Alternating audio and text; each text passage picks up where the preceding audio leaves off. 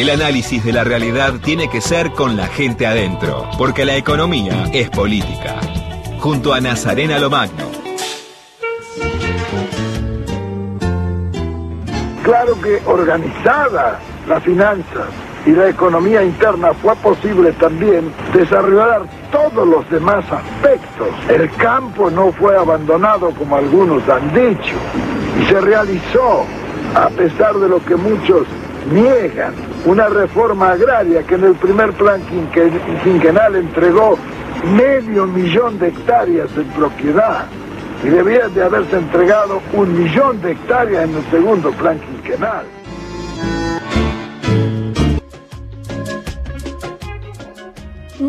Buenas noches, Názalo Magno, ¿cómo estás? ¿Cómo estás vos, Tefi? ¿Todo bien? Muy bien. ¿Qué estamos escuchando? Bueno, ahí estamos escuchando. Más Perón. un poquito más de Perón, por si no se lo esperaban, un poquito de sorpresa. Eh, bueno, Tefi, ahí estábamos escuchando, vos sabés que a mí me toca hablar de la parte económica y como estamos en un especial previo al 17 de octubre, más que traer la economía en el peronismo, que era como Buah, necesito este programa y toda la grilla de Radio Nacional para hablar de eso, te traje algo puntual. Y es el IAPI.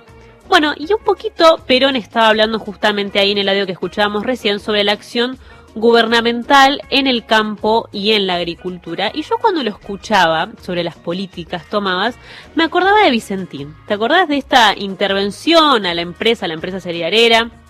que estaba endeudada, entre otros, con el Banco Nación, por ejemplo, a punto de la quiebra, con esta idea de proyecto de potencial expropiación, que te digo que era una posibilidad histórica de intervenir en el comercio exterior de granos y generar divisas en un sector donde siempre no orbitan tensiones económicas y políticas, porque es un sector que genera muchísima riqueza básicamente, y que luego después ya sea por idas y vueltas dentro del proceso judicial o, o, la presión del agro, o tal vez una performance floja del gobierno, se termina dando de baja toda esa expectativa ¿no? que se generaba en torno a la expropiación de Vicentín y de este proyecto de soberanía alimentaria que se tenía en cuenta.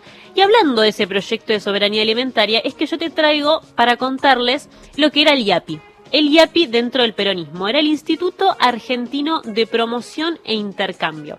Y lo escuchábamos recién a Perón justamente hablando en alusión a eso.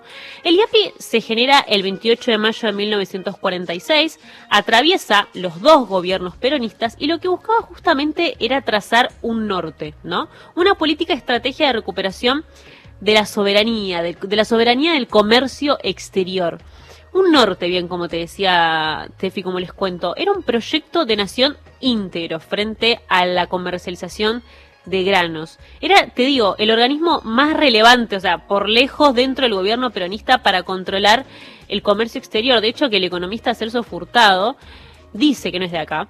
Eh, dice, el intento más amplio que se, haya, que se haya hecho jamás en América Latina de poner las exportaciones bajo el control del Estado, ¿no? Es una percepción muy interesante que tiene Furtado sobre el IAPI y como para definirlo un poco, ¿no? El objetivo básicamente era intervenir el sector eh, exportador, como les digo bien, ¿no? Del comercio de cereales, de carnes, de, de, de, oleaginosas.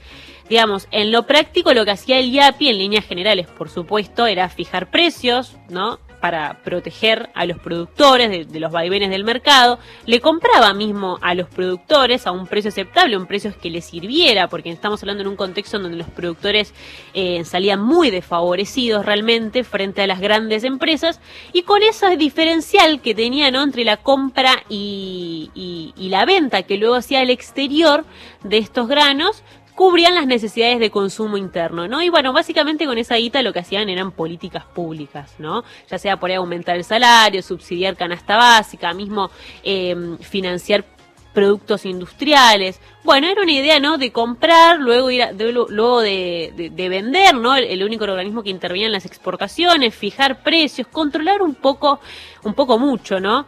Eh, el sector. Y era muy importante porque la ganancia que concentraban cuatro empresas que eran las más importantes, que rondaba alrededor del 80-90%, la terminaba administrando el gobierno. Así que realmente era muy importante porque después, digamos, al fijar los precios terminaba incidiendo en la vida diaria. ¿Cómo? Bueno, fijando va fijando, ¿no? Pero eh, incidiendo en lo que tiene que ver en el precio local de la harina, del pan y esas cosas que hoy, por ejemplo, sabes que los últimos datos del INDEC y de la inflación revelaron que el, que el pan aumentó un 10%. Bueno, en ese periodo las cosas también aumentaban, los bienes, los bienes esenciales también lo hacían y bueno, era para eso, para morigerar un poco esos, esos aumentos, era muy importante este, mm, esta política, este IAPI, este organismo. Hay una persona que yo entrevisté que se llama Guillermo de Martinelli, que es profesor en historia y doctor en ciencias sociales y humanas, que cuenta un poquito mejor lo que es el IAPI. Mira. El IAPI tendrá como objetivo principal redistribuir los ingresos generados por el comercio exterior hacia los sectores de la pequeña y mediana industria. Será un instrumento fundamental en términos financieros, económicos y políticos para llevar adelante los objetivos del primer plan quinquenal que se inicia en 1947. El GAPI entonces se encargará de comercializar la producción agraria, comprando a precios mínimos a los productores y vendiendo en un mercado internacional que en ese momento, periodo de posguerra, presenta precios muy altos. Eh, las diferencias entonces entre los precios locales de compra y los precios internacionales de venta permitirá generar un proceso de expansión en las políticas crediticias orientadas a este sector industrial que permitirá, bueno, ampliación, la ampliación de plantas, la compra de insumos, el pago de salarios y esto a su vez va a estar acompañado por eh, las líneas crediticias que básicamente van a estar eh, a cargo del Banco de Crédito Industrial Argentino, aunque también van a participar el Banco de la Nación Argentina y el Banco de la Provincia de Buenos Aires.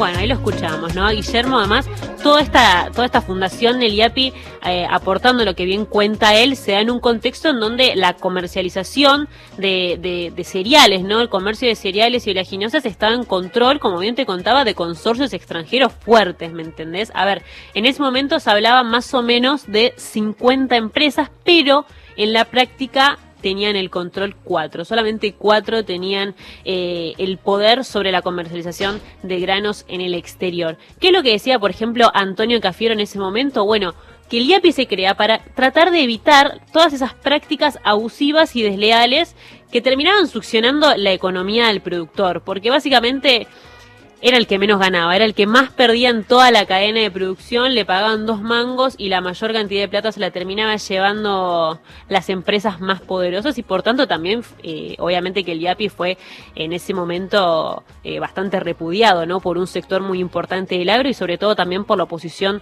eh, liberal de aquel entonces. Mira, te voy a compartir de nuevo otro parte, otra, otra partecita de lo que nos dice Guillermo de Martinelli como para poder seguir profundizando acerca del contexto en el que se da el IAPI. Escucha. Quisiera señalar algunos aspectos vinculados con el contexto en el cual emerge el IAPI. Hay que recordar que durante ese periodo la orientación económica va a estar definida por el fortalecimiento del mercado interno. Este mercado interno va a estar conducido por un Estado muy presente, que lo va a dirigir y planificar, bajo el objetivo de avanzar en la distribución del ingreso en favor de la pequeña y mediana industria, que produce justamente para el mercado interno.